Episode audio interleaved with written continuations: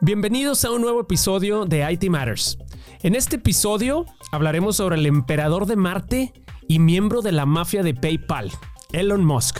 Seleccionado como persona del año por la revista Times en el 2021, Musk es una de las figuras más influyentes en el ámbito tecnológico de la actualidad, desde Tesla y SpaceX hasta Neuralink, The Boring Company y finalmente Twitter.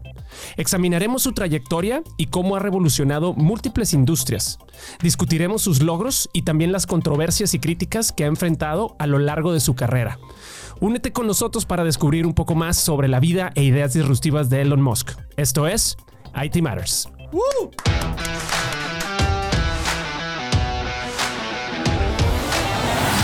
¿Cómo están? Bienvenidos a un nuevo episodio de IT Matters, episodio número 3. Ya se encuentra con nosotros de vuelta eh, mi estimado Alex Álvarez. ¿Cómo estás, Alex? Un aplauso del muchas staff. Gracias, muchas gracias. gracias por traerme aquí de vuelta, Gerardo. Yo sé que me extrañó toda esta gente. Mira. Estuvo tan chido el podcast sin mí, pero aquí voy a estar para hablar de un nuevo tema que es Elon Musk. Sí, sí, sí. Es- traemos un tema muy interesante. Elon Musk actualmente está en boca de todos, sobre todo aquí en Nuevo León también por la Tesla, la Gigafactory, que se está eh, supuestamente ya está autorizada. Esperemos nada más que tiren la primera piedra para ahora sí estar seguros de que ya no la van a quitar. ¿No? Eh, entonces vamos a ver, vamos a ver qué tal. Entonces el- decidimos hacer un episodio para tratar de aprender un poquito más de Elon Musk, porque personalmente, Alfred, Alfred, personalmente, Alex, ¡Ay! ¡Ay! Al- Al- Alfred, Alfred es mi socio. Alfred es mi socio Ay, también. Estuvo bueno, estuvo, estuvo bueno el chiste, buen Bueno. chiste, buen remate. Porque especialmente tú sabes qué opino de- de- de- de- del señor Elon Musk. No, claro que sí. Algo, espérame, no lo puedo superar tantito. Dame otros segundos. Ya. Es que, sí, algo, gente, que ustedes deben de saber es que este señor en particular, digo, no es porque su camisa lo diga, ni porque nada se ve aquí que parece que tiene una estatua, estatua en su casa donde la idolatra todos los días, pero es una persona al cual acá mi compañero lo súper, súper idolatra. Y no, y, y no es por nada malo, sino porque en realidad es una persona, la verdad, que es una es un influyente del mundo actual.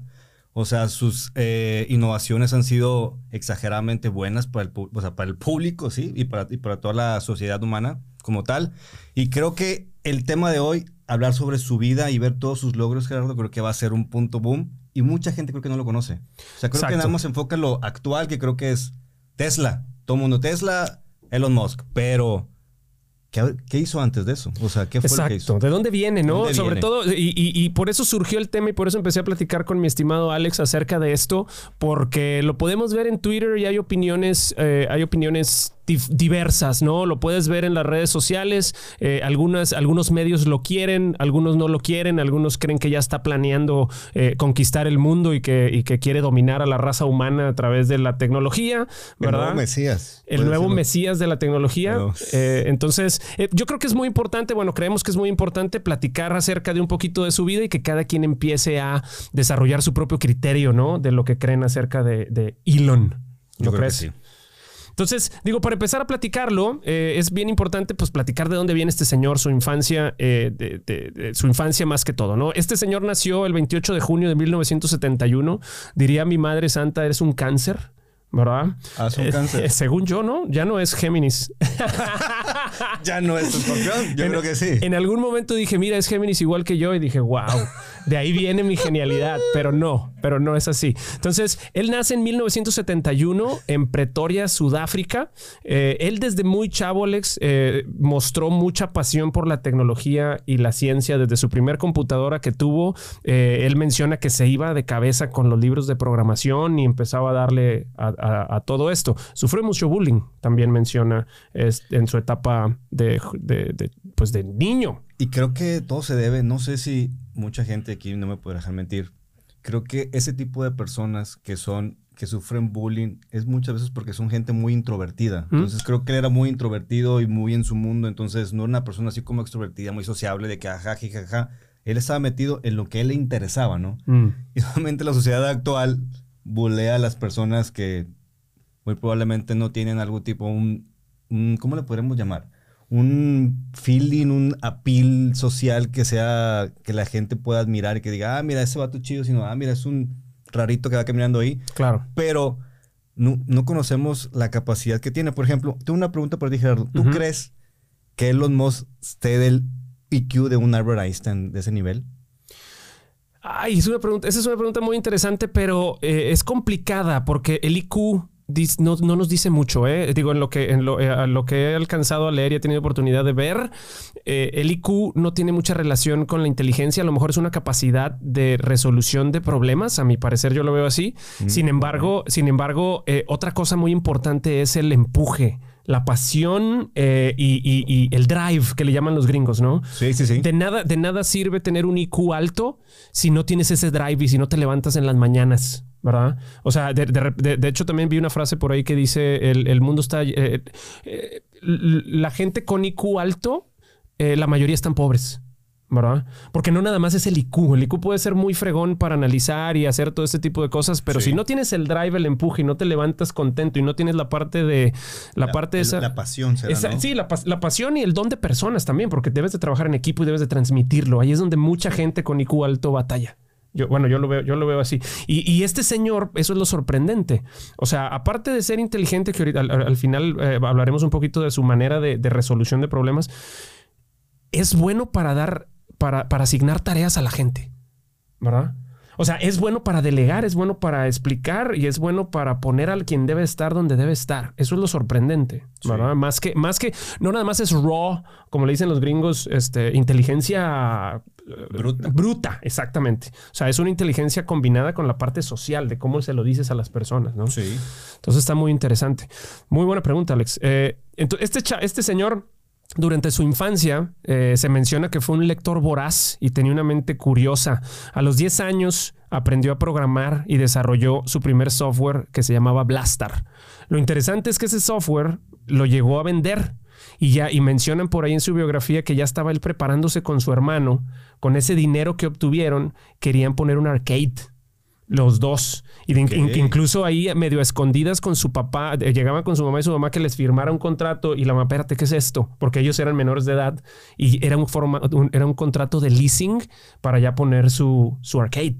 Este, entonces desde chavitos ya andaban haciendo business. No, claro. O sea, esa mente, es lo que te digo, creo que va muy de la mano lo que estás platicando ahorita. O sea, una cosa es ser muy inteligente y otra cosa es que tengas el empuje para hacer las cosas. Imagínate a esa edad, Mm. Ni tú ni yo nos veíamos haciendo algo así, la ¿A verdad. ¿A quién se le ocurre? Yo estaba jugando maquinitas a gusto en mi casa o Nintendo, pero nunca en mi cabeza ocurrió querer hacer un negocio, querer ir a hacer algo más allá de dinero a esa temprana edad, ¿verdad? Sí. Imagínate lo que, lo que estaba razonando él a esa temprana edad para decir, oye, ¿sabes qué? Quiero hacer algo, quiero desarrollar algo y venderlo. O sea, no sé si su punto fue hacer dinero, a lo mejor no, pero su punto fue, voy a hacer algo que me apasione y lo quiero que el mundo lo tenga, ¿no? Algo así. Y eso es lo, eso es lo que está, eso, eso que mencionas es bien interesante porque la parte biográfica, obviamente, eh, bibliográfica, ¿verdad? De, de esa edad, pues obviamente es difícil, ¿no? Apenas eh, eh, que lo, la- la- la- lo que diga la mamá y el hermano, ¿no? Sí, sí, Y claro. aparte puedes, puede traer cierto sesgo, pero, pero, pero no creo. Lo- la, la parte que he leído también cuando querían hacer eso, el, el- el objetivo era hacer algo, era conseguir algo para llegar al siguiente paso, ¿no? No era, no era nunca que hacerse millonario. Es lo que está bastante interesante porque ahorita más que quererse hacer millonario es tratar de buscar alguna tecnología que va a traer un beneficio y por ende pues va a traer beneficio económico, ¿verdad? Pero, pero bueno, eso, esa es la, la- la Digo, parte de las... Y antes de continuar, ¿qué tan cierto es que su familia estaba en contra de que desarrollara cosas? Que, su- no, que a su mamá y su papá no le gustaba que empezara, que le interesara la programación como tal. Fíjate que en, en- en mi en lo que he leído por ahí no lo, no lo veo tan cierto. O sea, había, había un detalle ahí que, el- eh, que su papá no lo apoyaba, ¿verdad? Sí, por ahí escuché que su papá no Eh, el apoyaba. papá por siempre estuvo ahí. distante e incluso también pues lo regañaba muy feo y, y detalles así. Nu- nunca tuvo muy buena relación con él, pero no, todo lo demás, eh, al contrario, pues para poder usar una, la computadora que tenía en ese entonces pues costaban una lana. Eh, que también ahí hay muchos temas que dice la gente que era millonario desde, desde chico, Desde ¿no? chiquillo. Que también podemos platicarlo ahorita más adelante, pero eh, no, claro que sí, o sea, sí hubo apoyo. Eh, para los libros también. Él siempre se metía mucho, mucho a la parte de, de los libros. Incluso en una entrevista también menciona que le encantaba. Dice: No es buena recomendación para un niño de, de 10 años dejarle leer Nietzsche. O sea, el, el Frederick Nietzsche. Sí, sí, sí, ¿verdad? sí, Friedrich Nietzsche. Este, y ese tipo dice ningún, ningún psicólogo o, o psicoanalista alemán. Y todo el mundo se ríe, ¿no? Porque de que también por eso era un chavo muy que se clavaba tanto en los libros sin importar qué era, qué era, ¿no? Y leía muchas cosas de psicología y, y- y demás, tecnología y cositas así, ¿no? Entonces, pues tú qué crees, con todo, haciendo todo eso y siendo tan geek, pues obviamente va a ser víctima del bullying. Se escucha muy feo. Este, ¿Tú lo no debería ser, ¿Tú lo ¿verdad? viste o no? Yo viví bullying. Fíjate que no, yo era un poco, yo era, yo me hacía amigo de los bullings, de los bullers. O sea, era interes- eras visionario. Sí, sí, y- y, y me, y me- y me defendían también. Ah. Este, O sea, tú, tú me defiendes. ah, no, yo, de, de repente, de repente alguien me decía algo y le decía, vas a ver. Y iba, con mis, iba- iba con amigos y mis amigos se, se las hacían de tos. Sí, sí, Muy sí, bien. sí. Hasta, hasta eso, sí, medio manipulador de chiquito. Nada, no es cierto. este, pero, pero bueno, entonces este chavo eh, se refugia en los libros eh, y a los 17 años se va de Sudáfrica y se va a los Estados Unidos con su hermano Kimball Musk.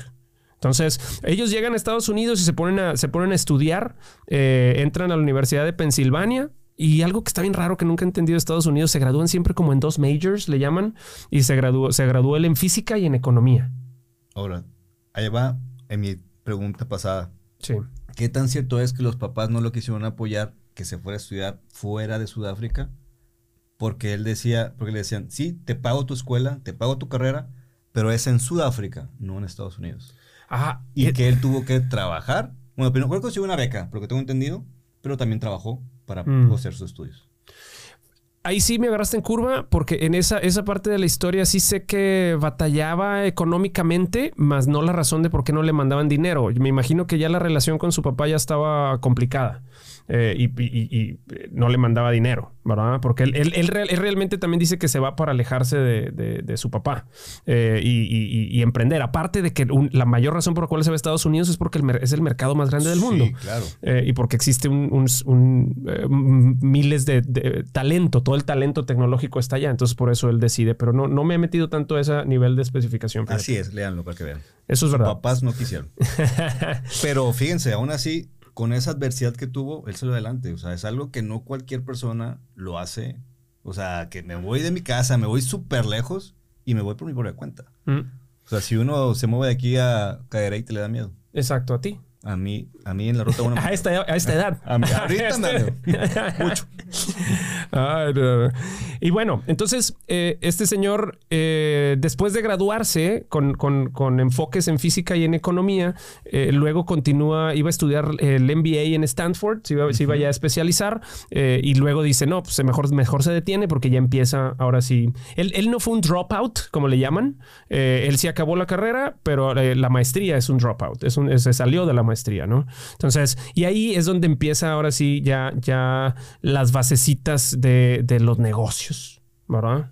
Digo que ya la traían. Bueno, O ya, sea, digo, ya desde chavitos. Digo, alguien para haber ya hecho dinero antes y luego para un, a un next step, que fue lo que estabas hablando ahorita, para mí ya traían un, un camino corrido más que la mayoría de nosotros. ¿eh? Mm, mm. Creo que ya nomás, para mí, mi muy particular gusto, siento que la universidad fue mero trámite para ellos para cerrar un ciclo que ya habían empezado. O sea, Sí. de conocer, de contactos, de ver cómo se mueve el mundo. Pero siento yo que uno que sale de la universidad y ahí comparándolos con ellos, creo, o con él particularmente, ya nos lleva un camino muy largo recorrido, eh, la verdad. Sí, y, lo, más, lo más sorprendente es que para esas fechas universitarias, él ya había trazado su plan sustentable eh, de, de transición, o sea, las etapas de en qué se quería enfocar. Y él decía, yo me sentaba siempre a pensar cuáles son las industrias que nos deberíamos de enfocar. Y siempre decía espacio, sustentabilidad eh, y movilidad. Sí, me explico. Entonces, para él eran, esas eran las industrias más grandes eh, en las cuales eh, de- quería enfocarse, ¿no? Eh, y luego ya más tarde, cuando empieza con Tesla, ahora sí ya empieza a ser... des- es que la parte visionaria es, crítica aquí, ¿no? El- e- esa visión de, de- de a corto plazo tener bien claro qué vas a hacer y a largo plazo también qué es lo que sigue, ¿verdad? Sí, claro, porque creo que lo que estás diciendo es, se financió con sus primeras empresas. Exacto. O sea, y no tiene nada que ver con lo que él ahorita está este, innovando, por así decirlo, ¿no? Mm. Esa visión que estás diciendo ahorita. Y ahí no te das cuenta que preparó el camino. Él lo Mm. preparó, él dijo, de aquí toc. O sea, son los rubros que él está escogiendo son costosos, sí o sí. Y más la innovación. Entonces, pues ocupas capital. Y dificilísimos. Es o sea, todas esas industrias son las más complicadas Es y por eso y, y nadie- no, no ha habido innovación. Es que el dicho, no ha habido innovación en esas tres industrias en los últimos 100 años, ¿verdad? 150 años, ¿verdad? Entonces, por eso, por eso se enfoca. Un punto muy importante, Alex. El señor Musk tiene Asperger. Asper, Asperger. Asperger. No es Asperger, As- Asperger. Asperger. Algo así. Es como un Sheldon. Se escucha... A menor escala. No, obviamente no Sheldon, que- o sea, no literalmente que se parezca a él. A lo que voy es que Sheldon, para los que no sepan, en The Big Bang Theory tiene Asperger, pero a un nivel un poquito más alto. Porque hay diferentes niveles, es lo que tengo entendido, ¿no? O Sí, sea, sí, sí, sí, sí. El- Es una forma de trastorno eh, de- del espectro, del espectro autista. Por está, está por ahí.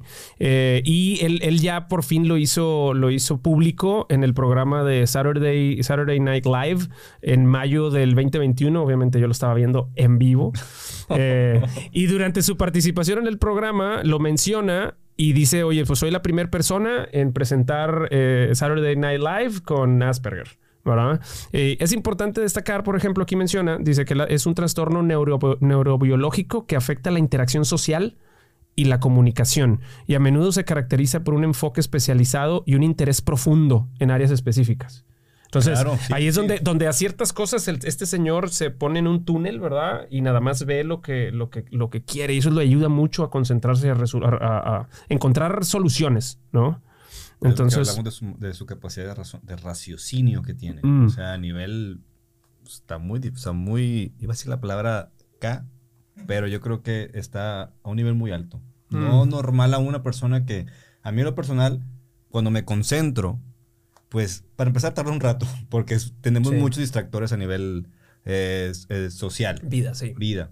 Pero cuando llego a concentrar, yo, yo, y es muy difícil que llegue a ese punto, porque digo, este, hay muchas cosas con las cuales me distraigo.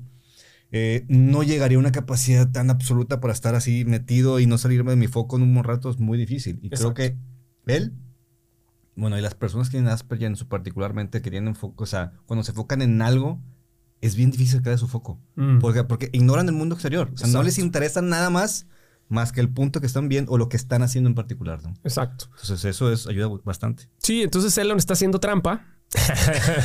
Todo lo porque, que queremos llegar. porque se concentra más que todos. no, bueno, pero es muy importante aclararlo porque sí, obviamente eso le ayuda mucho enfocar, eh, enfocar eh, la energía para resolucionar, para solucionar problemas eh, enfocados, ¿no? Y bueno, ahí empieza... Con enfoque. Con enfoque, mejor dicho. Está bien, gracias. Ahí empieza ya todo, todo lo, lo interesante a partir de 1995. Él y su hermano, ya después de haber vendido Blastar, eh, se ponen a echarle el ojo, ¿qué más podemos hacer? ¿no? Sí. Entonces siempre traen la vista en qué sigue y qué podemos hacer. Entonces Elon, Elon y su hermano se dan cuenta que pues eh, eh, están las, las secciones amarillas eh, yellow- o yellow pages gringas, ¿no? Y ellos dicen, oye, pues vamos a, vamos a subirlo a internet. Era cuando estaba el boom eh, de- de- del internet. Entonces lo que empezaron a hacer es agarrar directorios telefónicos y empezar a copiarlo todo a pie eh, y empezarlo a guardar en una base de datos, ¿verdad? Entonces lo empiezan a hacer, también empiezan a agarrar eh, CDs de, de, los early, de los directorios viejitos que salían en aquel entonces apenas en CDs, ¿verdad? Los empiezan, los empiezan a agarrar y los empiezan a digitalizar. Y haz de cuenta que lo que hicieron es una sección amarilla. Zip2 es una sección amarilla online. Sí.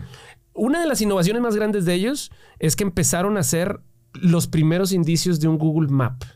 ¿Verdad? Eso no me la sabía. ¿Cómo? O sea, los primeros, los, vaya, los primeros indicios, ¿a qué me refiero? Em- empezaron a hacer un direction by direction. Haz cuenta que tú le decías dónde estás y a Ajá. dónde vas, pero te lo daba por escrito. Y te decía, eh, tomas la calle tal y das vuelta a la derecha. Tomas la calle. Obviamente en su infancia, ¿eh? O sea, obviamente estaba apenas empezando a funcionar. en pañales. ¿Verdad? Sí, apenas está, apenas estaba empezando a funcionar, pero desde ahí, pues tú crees que, tú crees que Compact se les iba a comprar Zip2 nada más por una paginita de sección amarilla, pues no. No, claro. Ten- ten- tenía su parte de innovación eh, y se las compró en 300 millones de dólares. Barata. Baratita para los dos, ¿no? Así, baratita para ti, Compact, ¿verdad? sí. Entonces, pues este señor se compra. eh, eh, obviamente tú dices, pues se lo va a gastar o qué vas a hacer, ¿no? Y lo primero que hizo es se compró un carrito deportivo y todo lo demás, lana, la dedica a fundar su siguiente empresa. Entonces, haz de cuenta, nada más dije, ok, vamos a comprarnos un carrito deportivo, todo lo demás lo, lo guardamos y, y- y- y le damos a la siguiente empresa. Y la siguiente empresa se llama x.com. Que nadie sabe quién, cuál es esa empresa ahorita actualmente. Mucha, ah, es que esa es otra cosa. Sí, sí. nadie sabe de quién es esa empresa ahorita. Que se van a dar cuenta de la vida de este señor, cómo nos ha impactado. Nosotros ni idea teníamos que esta persona había metido, eh, metido su mano o su cuchara, por así decirlo, en varias empresas que vemos ya actualmente. Mm. Nos enfocamos únicamente en lo actual. Y ahorita esta empresa que vamos a hablar es el gancho, es, es de los mejores ganchos que hemos, es más, yo lo utilizo cada rato, Sí. por su seguridad. Sí, sí, sí. Entonces, ah, bueno, otra cosa, cuando estaban con lo de Zip2, antes de venderla y todo eso, ellos se fueron con la gente de la sección amarilla y, y, y en un podcast de... de, de- Sección amarilla de México. no, la sección amarilla de USA. Ah, sí. No, en México lo mandan, pero dos veces al carajo, ¿verdad? En la sección amarilla de Estados Unidos y, y aún así, ¿verdad? Entonces va- van con, con el, con el del CEO de la empresa, de la sección amarilla eh, estadounidense, y al final de cuentas dicen que el señor agarra una sección amarilla y se la avienta en el escritorio y le dice, ¿tú crees que vas a reemplazar eso? Eh, porque ellos llegaron y dijeron, oye, pues vamos a asociarnos y vamos a, vamos a, eh, pues trae- dame toda tu información, ¿verdad? Porque obviamente si la sección amarilla la está imprimiendo en libros, pues mínimo la tiene ya trabajada. Ya, ya, ya mejor se la pasa. ¿Estás de Sí, acuerdo? claro. Este, y ellos dijeron, pues nosotros te ayudamos a digitalizarlo y hacemos un joint, ahí un joint venture, ¿no? Pues lo mandan a volar y ahí es donde entra, eh, entra Compact, pero luego, ¿qué? También desapareció. O sea, ya no viste Zip2 en ningún lado. ¿Sí me explico? No, no. Al final la, la toma Compact no la supo desarrollar, no la supo crecer. No tuvo la visión. No tuvo la visión, este, a lo mejor ni se lo. Porque ahí todavía en ese entonces el concepto de que una página se mantuviera con puros ads tampoco existía porque no había el, no había el público. Ujú, claro. O sea, no había la suficientemente gente en internet como Sí. para que los, los, la- los marqueteros y los Fuera advertisers. costeable, pero ellos dijeron, oye, me, conviene invertirle, ¿no? Exactamente. Sí, Sí, por eso estaba, por eso estaba complicado. X.com, 1999-2001. Ok. Eh, eh, después de vender Zip2, Musk decide fundar X.com, una empresa de servicios financieros en línea. X.com se centraba en servicios de pago en línea y más tarde se convirtió en una plataforma de pagos electrónicos, also known as PayPal, ¿verdad? Entonces, PayPal. para ahí, para ahí empezamos. Esta parte de PayPal fue un parteaguas para Musk y para todos los fundadores de PayPal. Por ahí en internet se le llama la PayPal Mafia. ¿verdad? Entonces, la PayPal Mafia, ¿por qué? Nada más, porque de hecho hay un video en YouTube muy padre que les recomendamos, eh, donde platican toda la historia de la PayPal Mafia, quiénes son, Ajá. ¿verdad? Pues, ¿quién crees que sea? Uno de ellos es el fundador de LinkedIn. Otro, Ah, otro es Peter Thiel, que es el fundador de Palantir y es uno de los mayores inversionistas ahorita de, de todo Silicon Valley, ¿verdad? Es otro de, de la mafia. Eh, otro, creo que está también el que fundó Yammer, el de Micro, que lo compró Ajá. Microsoft. Microsoft. Eh, todos exitosos, porque cada uno de ellos estuvieron en PayPal y cada uno supo hacerla por su cuenta. ¿verdad? Por eso le llaman la PayPal Mafia. Por el nivel de contactos que tienen ellos también en Silicon Valley, cómo se pueden relacionar con todo el mundo y hacer lo que quieran. O sea, nos falta conocer a Elon Musk para tener un negocio chido por fuera. No ¿Ellos lo necesariamente, con conocerme a mí tú la armas. Vamos a conocer. Ah, no. Sí, entonces está muy interesante. Entonces entran, se van, se van con PayPal. Eh, o sea, X se fusiona eh, eh, con, con- con esta otra empresa financiera y, fun- y- y forman PayPal. PayPal. Del 2021 al 2022, X, eh, bueno, ahí es donde, donde X se renombra como PayPal y se convierte en una plataforma líder eh, en pagos electrónicos. La empresa permitía a los usuarios realizar transacciones en línea de forma segura y fue adquirida por eBay el 2002. Esto no existía y era, era inconcebible. De hecho, también ellos mencionan que iban al- a, los bancos y todos los mandaban a volar. ¿Cómo crees, verdad? ¿Cómo crees que nos vas a quitar de aquí, no? Entonces, eh, todo esto parte de la facilidad de pagos en línea, pues salió por primera vez con estos señores. eBay la compra por 1.500 millones de dólares. O sea, ya, ya aumentó. De 300 de, zip 300, ya. a 1.500 millones de dólares. También Elon Musk se, se- se- se lleva una buena lana. Y se compró dos carros deportivos. Ahora se compró, sí, otro carro y una isla. Ah, no, no, y es que ahí decían, ahí- ahí mencionan también en un, en un, eh, en un, ay, en un documental, deci- de hecho decía, y obviamente le exageran para vender, dicen, pues ahora con la venta de, de- de PayPal, Elon Musk ya tenía para comprarse una isla y desaparecerse forever, pero, pero él, él, él decide comenzar el siguiente negocio. Con ese dinero, fundar el siguiente negocio, que eso es lo que está cañón. Uno diría, pues, y esa es la diferencia que nos referimos del drive que mencionábamos, ¿no? Alguien puede ser muy inteligente y pues esa misma inteligencia te va a decir, oye, pues toma un break, ¿no? O sea, vendes tu primera empresa en 100 millones de pesos, pues está suficiente, puedes invertirlo, ¿no? A lo mejor no es mucho, ¿verdad? Pero puedes, puedes empezar a construir, compras una casa, dos, tres casas, eh, y de eso inviertes y, y ahí te quedas. Bien, y vives bien. Y ahí te quedas, ¿no? Claro. Pero el tener esa, y esa mentalidad de no parar es lo que está... Pues es que no es que él fue por un objetivo, como dijimos ahorita. Su objetivo es llegar a la industria que está actualmente. Exacto. Entonces, ahí en PayPal no llegaba ni siquiera los talones a lo que está empezando ahorita. Entonces él dijo, esto es un medio, un fin para llegar a donde voy. Entonces, hago mi negocio millonario aquí, o sea, me capitalizo, que es lo que quiero, a lo que sigue, vámonos. Y se aventó. Pero volvemos al punto, o sea, una persona normal, y me refiero normal a que no tenga ese nivel de empuje, es, hago un negocio millonario, ¿para qué me, déjame la palabra, para, ¿para qué me la pelo? En Sí. seguirle así, si ya tengo dinero, mi familia, tengo como tres, cuatro generaciones para Sí. atrás. Me puedo comprar el carro que yo quiera, vivir donde yo quiera, sin ningún tipo de problema. Pero que él, es- que él dice, ¿sabes qué? No me quedo aquí. Yo- mi punto es llegar allá. Y Mm. para allá vamos. Entonces, está empujando para eso, ¿no? Tener bien en claro, tiene bien en objetivo. claro estos objetivos y eso es lo que lo, lo- lo hace la diferencia de otras Lo personas. caracteriza. a él. Exactamente, exactamente. Luego viene el 2004, una vez de que ya... eh, no, perdóname, me brinqué. 2002, después de, la, después de que se hace la compra de PayPal, él ya traía en mente, habíamos dicho, el espacio, ¿no? Sí. Eh, y él, él mencionaba mucho que le sorprendía que fuimos a la luna y se paró todo. De hecho, él mencionaba que después de que fuimos a la luna y ya no volvimos, él estaba muy decepcionado. Él decía, ¿qué está pasando? ¿no? Era ya para que ya estuviéramos en Marte, ya estuviéramos yendo a otros, a otros lados. Si eso hicimos en aquellos años, ¿verdad?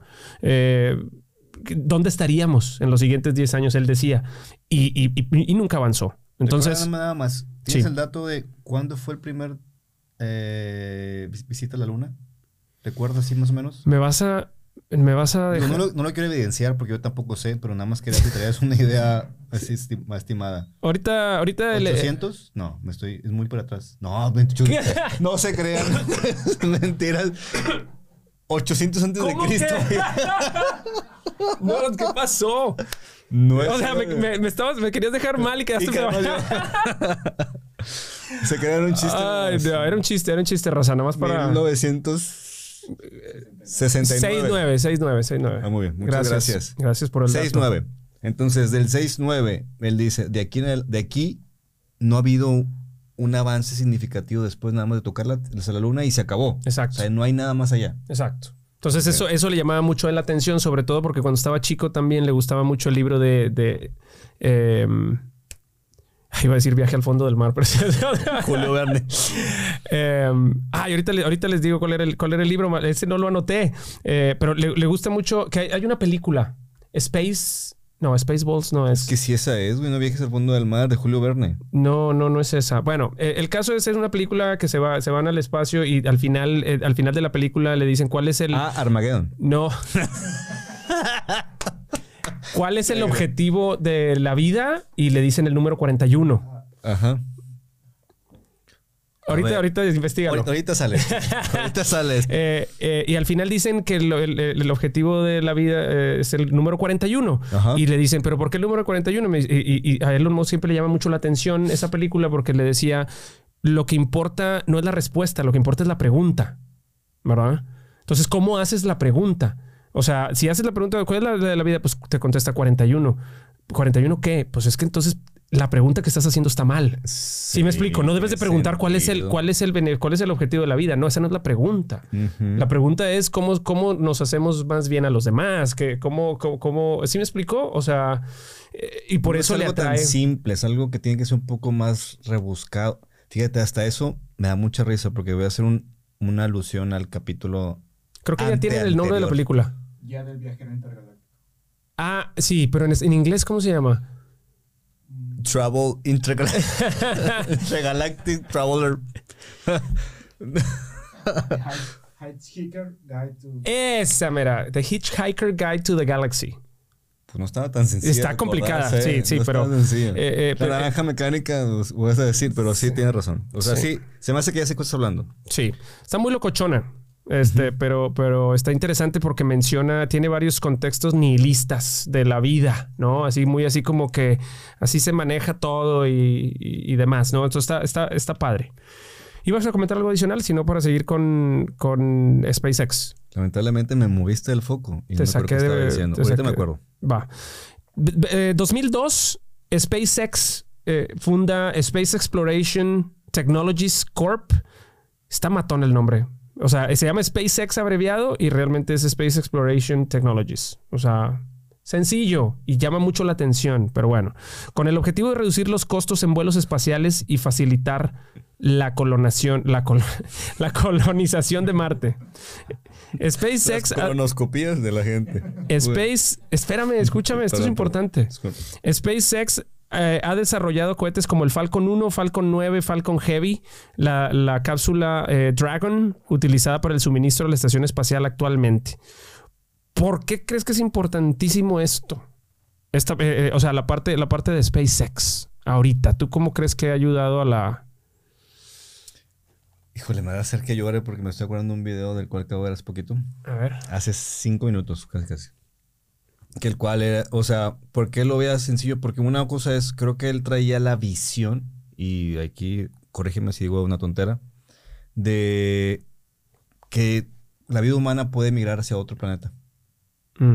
Y creo que el primero que había escuchado es Marte, ¿no? Lo que tengo entendido. Ujú. Entonces, creo yo, digo, no soy experto en el tema tampoco. Sin embargo, este, puedo opinar.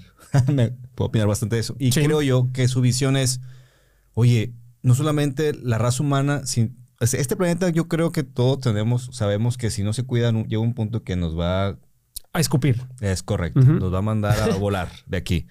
Y si nosotros como raza humana no estamos preparados para el next step, por si o caso se necesita, adiós. Todos Sí. como raza humana. Entonces... No hay segunda él- vida. Es correcto. Es lo que él dice, pues vámonos para allá. Vamos a ver qué podemos hacer fuera de aquí. No solo dejarnos. Entonces, algo que, bueno, el tema que te decía de que algo que me dolió fue haber visto que gente que él admiraba, eh, que, idolatraba más que nada, de por cual también se interesó mucho en el tema del espacio, se burlaban de él, se mofaban de él, de su idea de, del concepto de decir, podemos ir a Marte y podemos vivir allá. Y que él, y que vea la reacción de las personas que él dudate de decir, está loco, no es cierto, no podemos hacer eso. Le caló bastante. Y si te cala ver cómo tu ídolo te llama un loco de que lo que tú estás pensando no va a ser y ni va a pasar, ¿no? Mm. ¿Sabes de Espe- ese- sabes de ese espe- tema? específicamente ahí, cuando eh, hubo un debate muy grande cuando se funda SpaceX acerca de, le llamaban commercial space flight, eh, el- los viajes al espacio Ah, de manera comercial. Comercial. Entonces, parte de lo que empezó a suceder, obviamente se hace un debate porque es algo que siempre ha manejado el gobierno de lo- la NASA, el gobierno de los Estados Unidos. Entonces, eh, todas esas grandes cantidades de dinero que maneja la NASA y contratos, pues lo tiene la NASA y la NASA ha estado trabajando en conjunción con empresas como Boeing o como Lockheed Martin y varias empresas así que hacen hardware de, de la nave, pero Sí. no la nave, ¿verdad? Ellos no están encargados. Al final, de- el, el- el líder de la, de la gestión del vuelo y todo es la NASA, La NASA, ¿verdad? sí. Eh, entonces, cuando empieza SpaceX, SpaceX dice, yo voy a hacer cohetes y yo los voy a, yo los voy a mandar y yo voy a ser un contractor. O sea, a mí, me, a mí NASA págame y yo te llevo, yo te mando el satélite, pero yo controlo todo. Obviamente bajo tus regulaciones y todo lo, lo- lo que exista. Pero eso fue lo que se hizo mucho un dilema muy grande. Entonces, todos los exastra, eh, es, exact, Ex astronautas. Exactamente. Eh, empezaron y se hizo como un. En el se hizo un juicio en Congreso donde ellos querían no permitirle a las empresas comerciales gestionar vuelos al espacio. Sí, ellos claro. decían que eso era labor del gobierno, ¿verdad? Entonces, qué equivocados estaban. Eh, La verdad que sí. entonces, eh, en ese video que tú dices, Elon Musk le dicen eso y casi se le sale una lágrima. Sí lloró. Sí, sí, sí. De hecho, sí. No, sí lloró. Digo, no, no, ah, o sea, no así, ¿verdad? No, pero una lagrimilla así de que sí le caló. Sí, o sea, se ojos veía que llorosos. le calaba. Ojos- no, no salió lágrima. Yo lo vi Nunca- 10 veces. A mi jefe, Zoom. a mi Dios nunca me van a ver llorar. Él llora diamantes. Ay, no. Pero bueno, entonces esa es la parte de SpaceX. Hay un montón de innovación increíble, sobre todo el hecho de que los cohetes puedan ser reutilizables. Ya hay cohetes que llevan más de 20, 30 veces, bueno, unas 20, 25, ya no recuerdo el número, creo que hasta más, que un, cohete único de SpaceX ha, ha ido, regresado y lo, le hacen, lo reacondicionan y lo vuelven a volar. De hecho, de hecho, ni siquiera los limpian, ¿eh? ni los pintan otra vez, los dejan todos quemados y también de esa manera puedes ver que es un cohete que ya fue utilizado. ¿Verdad? Entonces, por eso muchas veces de los nuevos, eh, de los nuevos este, vuelos que tiene SpaceX, se dan cuenta que, que pues se está quemado los cohetes y la gente va a decir, ¿por qué? Pues está usado, ¿verdad? Eso. No me subo. Sí, entonces yo no me yo no me subiría. No, me subo. Entonces aguas. Entonces aguas. No, y fíjate que el nivel, el nivel de, de eficiencia de los cohetes y el nivel de ahí de, de, que, de que explote o algo ha bajado, pero considerablemente. O sea, ya no ha vuelto a haber otra explosión más que la de la Starship, pero eso es otra cosa, otra cosa, eso es experimental. Oye, entonces, ¿crees que tú, ya ves que era muy común de que, que decían que los vuelos en avión, oye, qué menso. No, pues sí, también porque puede ser en, aeronave. Sí. Son más seguros que viajar en carretera, que decían. Entonces, ya ahora sí puedes decir tú, o sea, podría decir, no tú en particular, pero de acuerdo a la evidencia que hay actualmente, se podría decir que un vuelo por cohete ya es igual de seguro como si fuera un de avión? No, no. no. Entonces no me voy a subir, gracias. Ese es el punto que quería eh, no, definitivamente no. O sea, la estadística también, el número de viajes en carro es, miles de millones de billones, ¿verdad? Eh, contra los números de vuelos. Entonces, sí, o sea, si, eh, entre más datos en la estadística hay, este mm, puede ser que sea, sea más aproximado, yo siento, ¿no? Pero, pero si tenemos pocos datos y tenemos bla, bla, no sé. No sabría, no. Anyways, no, no viajes entonces, no vayas a Marte entonces. no, vayas conmigo. y te evitas problemas. Tesla Motors, el 2004. Elon Musk se une a Tesla en el 2004 como presidente del consejo de administración porque le mete un billete. ¿ok? Todo, hay una, hay una, mucha gente se revuelve y mucha gente ahí lo usa como eh, punto de debate de que, sí, pero Elon Musk no fundó Tesla, no, no la fundó él. No fundó Tesla él. O sea, realmente, realmente Tesla la fundaron otras dos personas. ¿Es la primera vez que te enteras de esto? Esa relación es real. ¿Cómo? eh, ya, no quiero hablar de esto, ya voy. Tesla fue creado por, por otros este, entrepreneurs, por, otro, por otros chavos que empezaron a hacerlo todo esto. Y ellos empezaron a, a diseñar el Tesla Roadster. ¿Verdad? El primer carro, el deportivo. Para esto, esto es que esta gente se estaba quedando sin dinero y, buscan inversionistas y entra Elon. Elon entra y dice, oye, pues es que yo tenía una idea de, mi plan estratégico, ¿verdad? Eh, meterme a la parte sustentable. Entonces dice, pues bueno, te invierto. Le invierte cierta cantidad como para hacerse presidente del consejo de administración. Y luego te compro. Entonces, él lo empieza a ver y luego incluso eh, se convierte en CEO de la empresa en el 2008 y saca a los chicos estos. Era un plan. ¿Verdad? Y aparte se queda con un nombre chido, o sea, está chido el nombre. Sí. La neta. Tesla. Que fue un rollo, ¿eh? Creo que el nombre de Tesla, creo que también el Elon entró para de una, de una, apoyó con una lana para poder comprárselo a una persona que lo tenía. Ah, poco sí, ya, alguien ya lo tenía registrado, el, nombre, este, y tuvieron que darle, creo que fue un millón de dólares en aquel entonces, eh, para que le soltara el, el, nombre. de Tesla.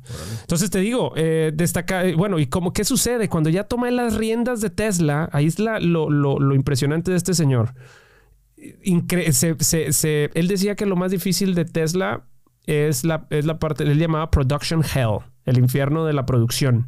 Tú puedes estar haciendo un carrito y dices, ah, qué padre, pero escálalo, haz, hazme 10 mil ¿verdad? Cada por semana. Eso es lo complicado, ¿verdad? Entonces, por eso este señor eh, es bien sabido que se quedaba a dormir en, la planta de Tesla para, para, estar, para estar respondiendo las dudas rápidas y, pivotear cuando algo saliera. ¿Sí me explico? Entonces, él, se dormía ahí, él salía a la planta y era de que, a ver, vamos a ver. Y él se metía a la parte técnica con los ingenieros, pues, con los arquitectos, a proponer soluciones. Entonces al final eh, quedaron medio, medio enojados los ex dueños de Tesla porque al final eh, los compra y los saca. Al final como ya, ya tiene la mayoría de las acciones también, pues, pues mejor te liquido y, me quedo yo. Ya no, eh, eran un, eran un peso muerto, pero también mucha, mucha gente dice, pues sí, él no hubiera hecho nada sin las bases que pusieron estos señores. Pues sí, pero estos señores no lo pudieron haber crecido como lo creció él. ¿Sí me explico? No, yo Sí, sí te, sí te explicas, pero sí, obviamente fue feo, pero creo que hay una cosa que le llama un business. Mm. Creo que él supo hacer business de una manera, pues como un gran tiburón, como se le llama, Sí. ¿no? Entonces lo supo hacer y, y la verdad no ha hecho mal con la empresa, ha hecho muy buenos años. ¿no? No se quedó estancado porque dijeras, lo compró y luego la tiró a la basura, pues Sí. la ha sabido levantar bastante bien. Sí, hay mucho que decir de Tesla, pero digo, ahorita estamos hablando de, del, señor, Elon. del señor Elon, pero cada tema de estos es una maraña de historia y de, y, de, y de lecciones de negocios y de lecciones de tecnología y lecciones de todo. Está, Sí. está, está muy interesante. Luego sigue Solar City. De ahí no hablamos mucho porque Elon Musk no está, no está metido tanto en Solar City. Realmente es la parte de los paneles solares. Y lo más novedoso que han sacado, pues son la, la- la batería. Bueno, no, eso ha sido Tesla, perdón. Lo más novedoso que han sacado son los paneles, le llaman los, el roof. Eh, son paneles solares eh, para techos y a, manera como de pequeñas células que parecen eh, como si fuera de una casa normal. ¿Cómo se llaman? Las tejas. Como Sí. si fueran tejas. Lo que leí de ellos, no me acuerdo, más ahorita, disculpe por el dato, pero recuerdo que ya un país, este, era, o no sé si era país o ciudad, discúlpeme, a, lo mejor estoy regando bien el dato, pero que de- por esa empresa eh, ya era sustentable completamente con la energía solar. O sea, es algo que leí que ellos hicieron, pero no- voy a, voy a buscarlo y el próximo capítulo se los digo nada más para que lo recuerden.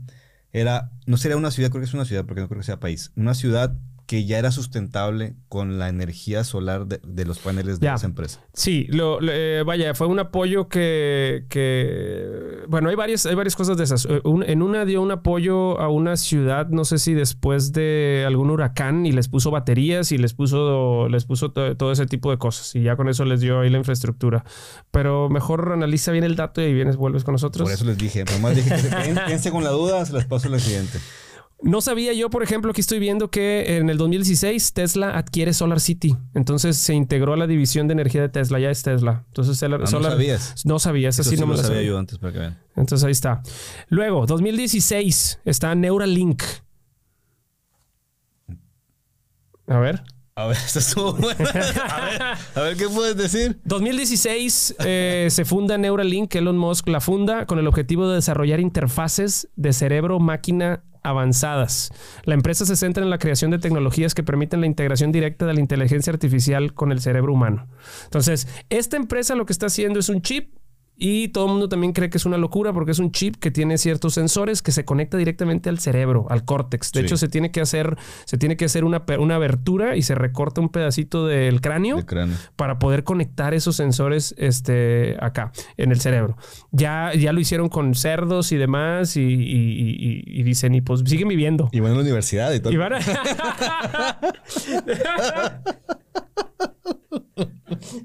Y ahorita son, son unas eminencias. Eh, sí, ahorita cállate, cállate. Pura carne premium. Ya, ya va para candidato de la.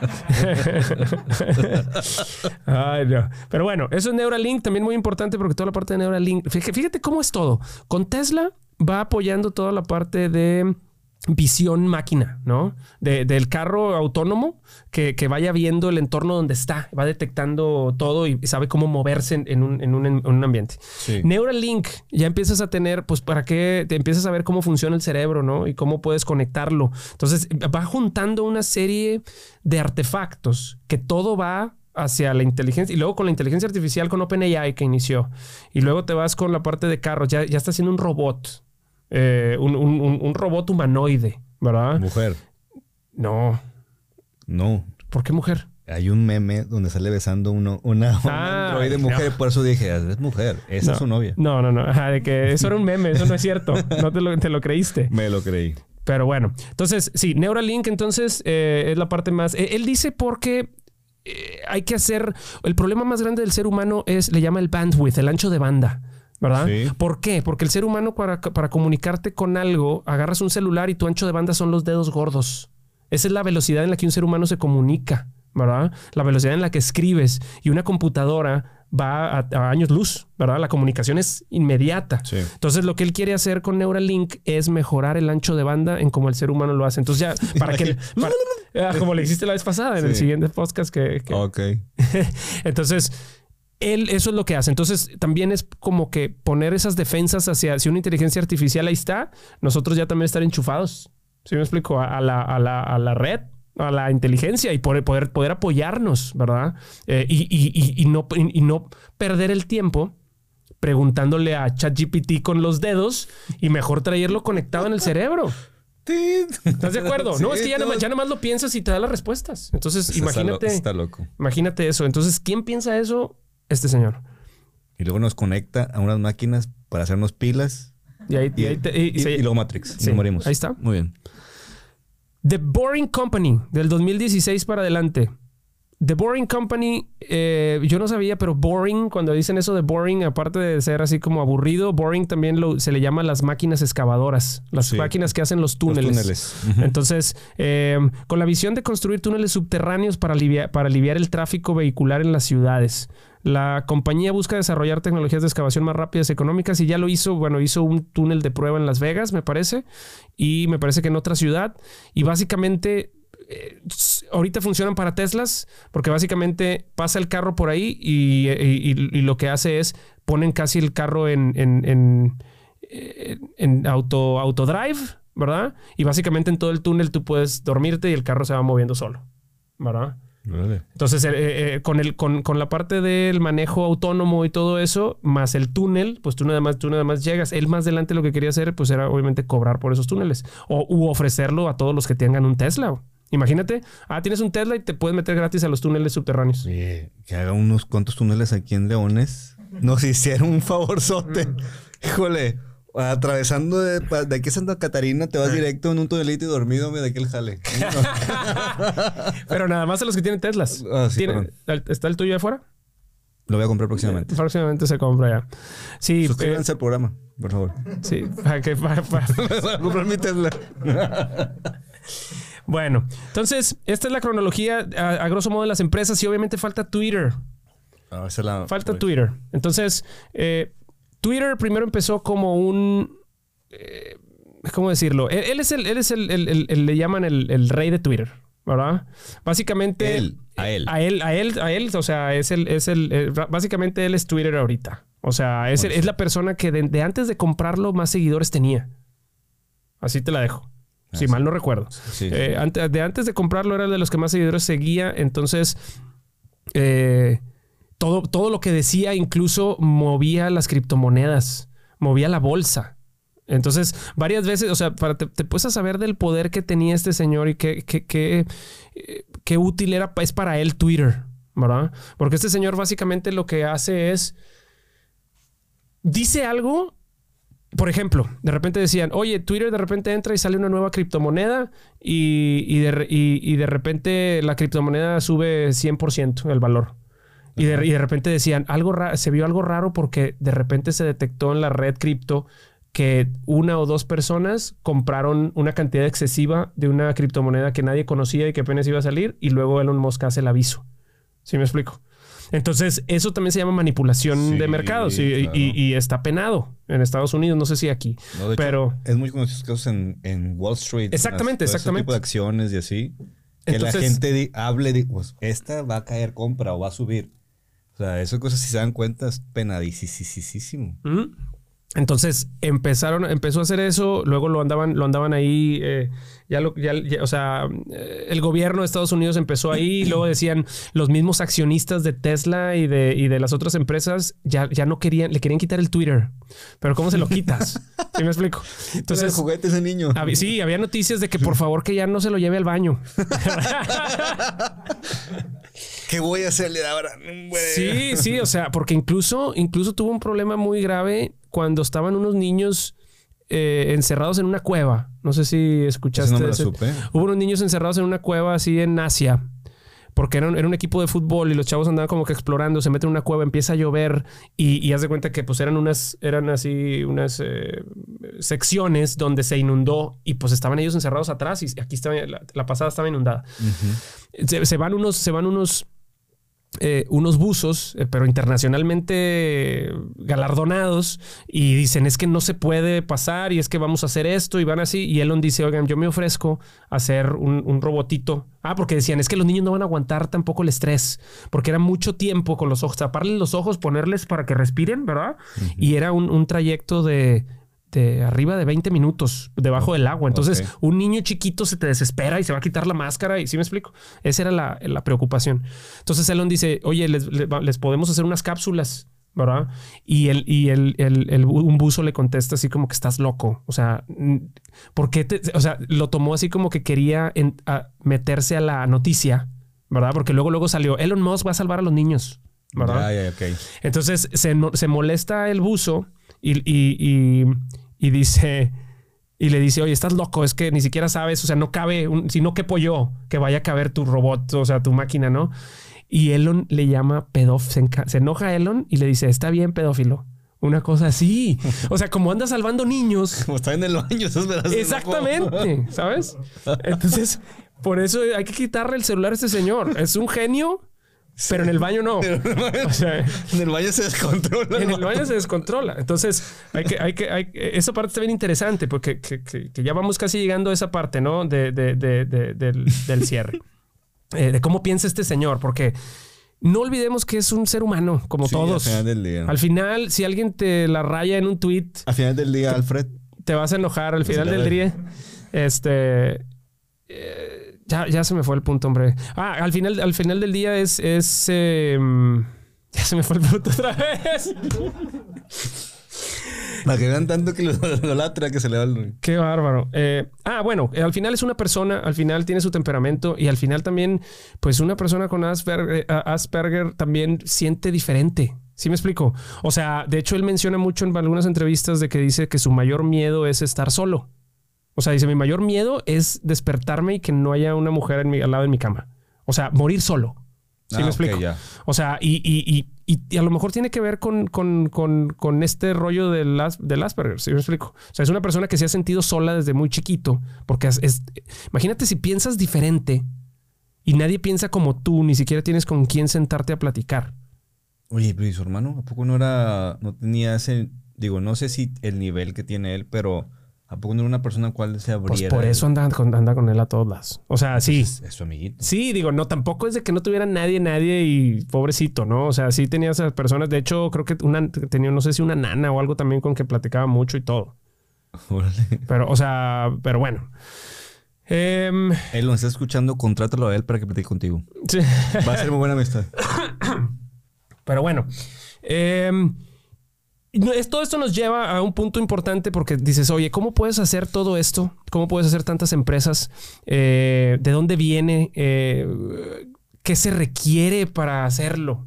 ¿Verdad? Sí. Eh, ya, ya dijimos que puede ser el drive, ya dijimos que puede ser el IQ, sí, que es la capacidad de resolución de problemas, pero hay algo más que yo he descubierto, que es algo que le admiro mucho a este señor a través del tiempo que lo he ido viendo, y es un enfoque que tiene él del de pensamiento, eh, un pensamiento de primeros principios. ¿Habías escuchado el término? Fíjate que no, me- ahorita me está. Te iba a decir una tontera, pero prefiero que lo digas bien antes de decir una tontera yo. Entonces, El pensamiento de primeros principios básicamente está basado en el método científico. Básicamente, básicamente está basado en el método científico. ¿empírico? Eh, Ah, es- eh, no, no. No tanto tan empírico, pero sí te entiendo. Sí, sí. Tiene, sí. tiene, tiene algunas, al- al- algunas cositas que ver por ahí. Eh, básicamente, el pensamiento de primeros principios está. Es, es el método científico realmente. Y te voy a decir por qué, ¿no? Pero primero dice: una- es una estrategia de razonamiento que busca descomponer los problemas en sus fundamentos básicos y construir soluciones desde cero. Eh, y es lo que eso es lo que y, y se basa en cuatro partes. Y ahorita vas a ver cómo se relaciona con el método científico. ¿Ok? Ok. Cuestionar las suposiciones es el número uno. Dice, en lugar de aceptar las suposiciones convencionales o las formas tradicionales de hacer las cosas, Musk cuestiona todo desde cero. Examina las suposiciones y se pregunta si se pueden ser desafiadas y cambiadas. Eso es bien importante. Todo esto suena muy simple, ¿eh? Pero hacerlo en la vida real es bien complicado porque estás en una empresa y hay política y alguien no se alguien no te deja y él y sí me explico, o sea, esa es una y la otra es si tú no quieres y no puedes y te da flojera y se empiezan a poner porque el ceru- el cerebro humano lo que menos quiere es pensar porque gasta energía. ¿Sí me explico?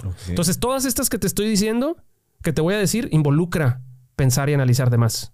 ¿Verdad? Por, eso, por eso cuesta más. Entonces, cuestionar suposiciones. Nadie le va a decir, oye, es que siempre ha sido así. El Elon te dice, ya te vas, ¿verdad? Oye, es que, es que, es que esto no se va a poder nunca así. ¿Por qué no? You're fired. Sí, eh, sí. Entonces, el siguiente, analizar los principios fundamentales. Dice, una vez que las suposiciones se cuestionan, Musk se centra en los principios fundamentales que rigen un problema o una situación. Identifica los principios básicos y esenciales que no pueden ser comprometidos y los utiliza como base para construir soluciones innovadoras. ¿A qué, se refiere?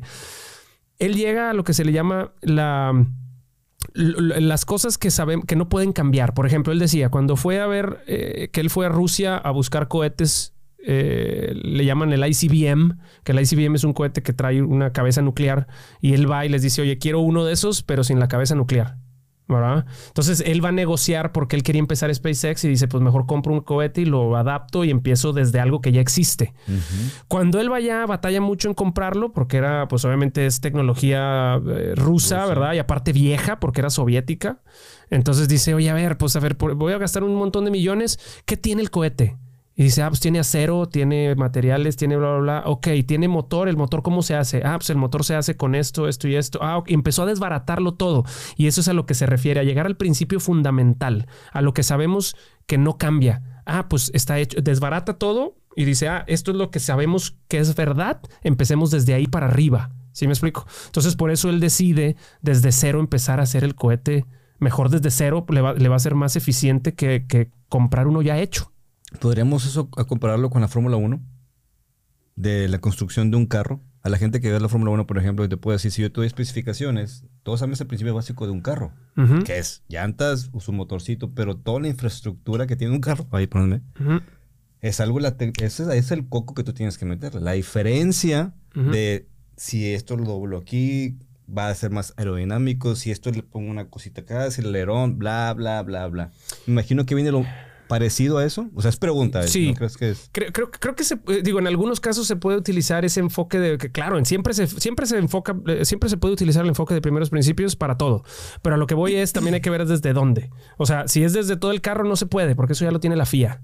Ya nos vamos a meter. vamos a meter otras cosas. Bueno. vamos a poner races. Entonces, eh, eh, pero bueno, sí se puede usar un enfoque de primeros principios para la vida, ¿eh? O sea, de hecho, cuando quiere, cuando, cuando llegas y, tienes un problema grande eh, en la industria, ya dices, oye, a ver, tienes, tengo un problema en, en el trabajo, ¿no? Y tenemos todo este tipo de cosas. A ver, ¿cuál es la verdad que conocemos que sí es verdad? De repente dices, oye, esto, esto no está funcionando ok, no está funcionando. Entonces vamos a ver hasta dónde sí ha funcionado. ¿Sí me explico? Entonces empiezas a desbaratar el problema y dices, el resultado final no funciona, ¿verdad? Pero a ver, ¿en, qué, en algún punto debe funcionar? Y te empiezas a buscar para atrás en el punto donde, donde encuentres, oye, aquí sí funciona, esto sí se está haciendo bien. Entonces de aquí para adelante se nos, se nos va el caño. Ah, ok, entonces de abajo para arriba. ¿Sí me explico? Cuando llegas a la, ver lo que sí conoces que funciona, de ahí empieza a construir hacia adelante. Eso es lo que está locochón. Suena muy sencillo, repito, pero es un ejercicio difícil. No, sí es muy difícil. De, de, de, de, que tampoco lo puedes hacer para todo porque te agotas. Si quisieras resolver todo con primeros principios, te agotas y tampoco no todos los requiere. Si me explico, nada más las cosas que él menciona, así que son que van a cambiar al mundo y demás, ¿no? Más innovadoras, por así Exacto. Construir desde cero, dice, en lugar de basarse en soluciones existentes o enfoques convencionales, Moss busca crear soluciones desde cero. Utiliza los principios fundamentales para reconstruir las ideas y los enfoques existentes, buscando formas más eficientes y efectivas de resolver los problemas.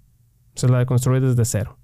Y luego dice, enfoque en la eficiencia y simplicidad. Dice, busca, Moss busca la eficiencia y la simplicidad, la simplicidad en todas las soluciones que desarrolla. Busca eliminar cualquier exceso o complicación innecesaria para lograr resultados más efectivos y escalables. O sea, son los principios de, de la manufactura.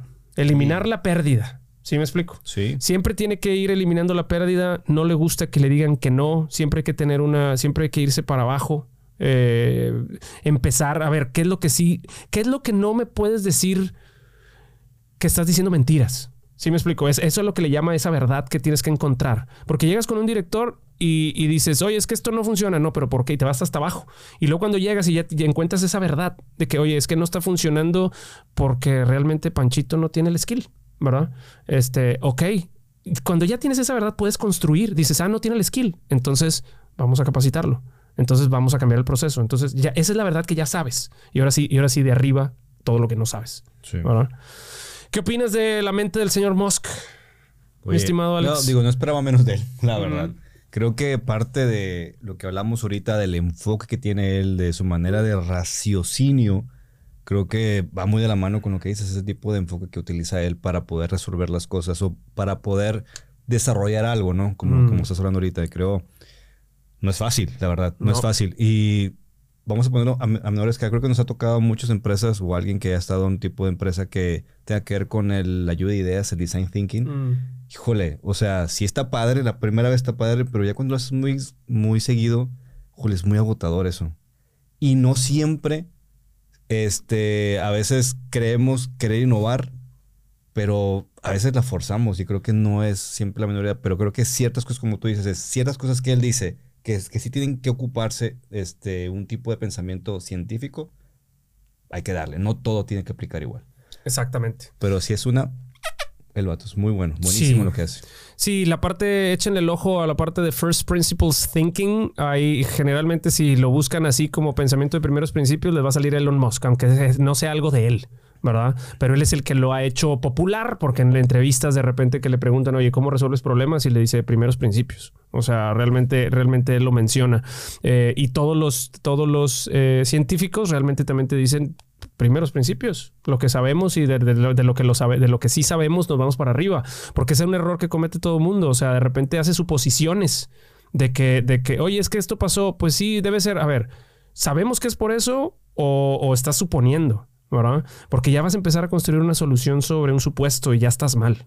Nada más desde Sí. ahí. Entonces, por eso también dice, ¿cómo puedes, cómo puede ser tan exitoso con SpaceX, tan eficiente en los cohetes? ¿Cómo puede ser tan eficiente en la producción en Tesla? A lo mejor estoy reduciéndolo todo su gran trabajo, ¿verdad?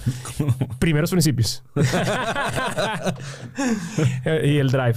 Pues bueno, nada más este, ya para ir cerrando, mi estimado Alex, eh, eh, te, iba, te iba a platicar acerca de, de, de, de, de aparte de todo esto que ya lo conocemos, hay, hay varios videos donde y entrevistas donde se ve claramente su mente trabajando. De hecho, algo muy importante, en, en SpaceX, él es Chief Engineer.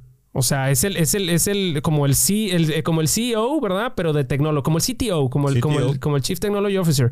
Él es el, él es el, el- el Chief Engineer y, y todas las, la mayoría de las decisiones, obviamente, las más importantes pasan por él.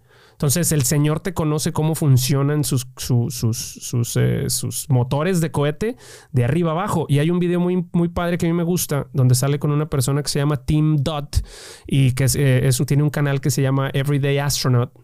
Eh, y en este canal de Every- está muy padre esas entrevistas. Bueno, para los geeks como, como yo, eh, están muy padres las entrevistas porque se entienden. Este señor Tim Dot sabe de, sabe de, cohetes y Elon Musk también. Entonces, en las entrevistas siempre ves cómo eh, tienen un bromance, ¿no? Donde cada uno se, se contestan las palabras y demás. Entonces, está bien padre porque le dice, están platicando y le dice, ah, ok, entonces el gas que sale de la turbina lo utilizas para enfriar el cohete, pero no, el, pero, pero no la nave. Y Elon se queda, sí, ah, ahora que lo dices, deberíamos de usarlo también para la nave. Muy buen tip. De que gracias. Pero mientras está en la entrevista, piensa en un cambio que le va a hacer a la arquitectura. Sale, un- sale una entrevista con el mismo Tim Dot eh, unas semanas después y él, y, él- y le, y le dice, ¿cómo te fue con... Ya quedó. Implementamos el mismo sistema que traía el cohete de bla, bla, bla. Lo pusimos ahora en la nave. Muy buena, muy buena, muy buen tip. Entonces, ve cómo la mente de este señor... Se le dio una peda. Sí, haz de- haz de cuenta, haz de cuenta. O sea. La cheve cayó, y hombre. y dije la nave. Este, sí, entonces está, está muy padre. Véanlo, yo les recomiendo mucho que más allá de la parte mediática, ¿no? De, de, de, ah, este señor va a conquistar el mundo, sí, puede que sí. Por eso hay que saber, hay que conocerlo, ¿verdad? Cómo piensa. Porque realmente ya tiene, tiene la parte energética, tiene la, se está metiendo otra vez a la parte de AI, tiene la parte de los carros. Este, Tiene la parte social, güey. tiene, tiene, exactamente, tiene lo que él le llama, Twitter. él le llama el, ¿cómo se llama? Ay, se me fue. ¿El tridente? No, No, le llama. la- la- o sea, la parte le llama como que el centro de, de- de- del internet, como. Ay, se me olvidó la palabra. Como, o sea, sí, sí. como la macroplaza, ¿no? De Monterrey. O sea, que una bola es como la macro. o sea. le, le- le llaman como el town hall, el town hall de, de- de- de internet. Ajá. Porque todo mundo, ahí es donde todo mundo opina y, y no tiene, no, no hay, no hay este tapujos, ¿verdad? Eh, sobre todo mm, una, un- una persona lo puede hacer y casi es seguro que esa persona lo escribió. ¿Verdad? A diferencia de, de los medios, de otros medios, que son artículos y están trabajados. Acá yo estoy contestando lo que yo opino. Por Sí, eso, claro. entonces, eh, eh, eh, al final, eso va a ser. ¿Qué va a ser más? ¿Qué va a ser más? ¿A qué le vas a creer más? ¿A Panchito Pérez diciéndolo o a alguien que dijo qué dijo Panchito Pérez? ¿Sí me explico? Sí, sí, sí, claro. Entonces, por eso- La primera persona. Por eso él ve el valor de, de Twitter. O sea, porque dice, realmente Twitter va a ser, es la herramienta de información más verídica o, o más real que existe en el mundo porque es la fuente diciéndotelo. Casi. Sí, claro. ¿verdad? Entonces eso no lo vas a tener en otros tipos de medios. Entonces, eh, ahorita que tienes toda esta parte transformacional y ahora tienes un montón de conversaciones e información y noticias, ahora le metes una AI que te empiece a analizar todo, no, cállate. O sea, tienes ya un arsenal. Entonces, por eso conviene conocer a este señor, yo creo. Sí, creo que sí. Pero están, yo creo que está en un momento muy delgado de, de poder decir, este, es la persona más innovadora de todos los tiempos o es alguien que nos puede llevar a un declive como humanidad. No sé si me explico dónde voy. O sea, y no por hacerlo una teoría de conspiración y nada que ver, sino el poder tan grande que tiene él ahorita, Mm. tanto en, lo, lo acabamos de decir, en Manipulación de mercados. manipulación de mercado, entre otras cosas. Imagínate que en un momento se le explota la canica, Sí, sí, sí, que se le chispe. se le chispe y, o sea, el poder lo va a seguir teniendo hasta que nos demos cuenta todos que la está regando, por así decirlo, o que nos lleve a un punto donde no. Pero mientras no, eso es, el- eso es lo que yo, yo siento temor nada más de decir, todo el poder recae, en- no todo el poder en sí, pero sí mucha influencia cae sobre una sola persona. Y el poder que tiene en sus manos, pues no cualquiera lo tiene y Mm. cualquier cosa que dé un paso en falso implica muchas cosas. Y también por lo mismo, cualquier error, cualquier cosa que diga mala, todo el mundo se va encima de él.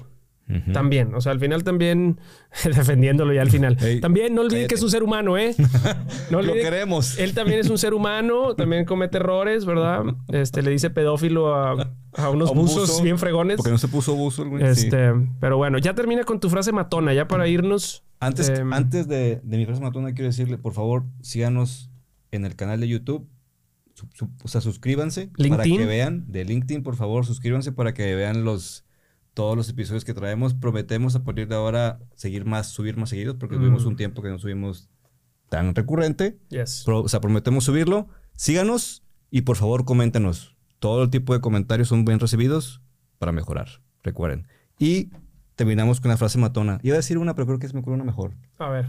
que queremos, esa viene de mi corazón es, los queremos mucho y los queremos bien triunfar. Gracias, thank yous. Gracias, nos vemos.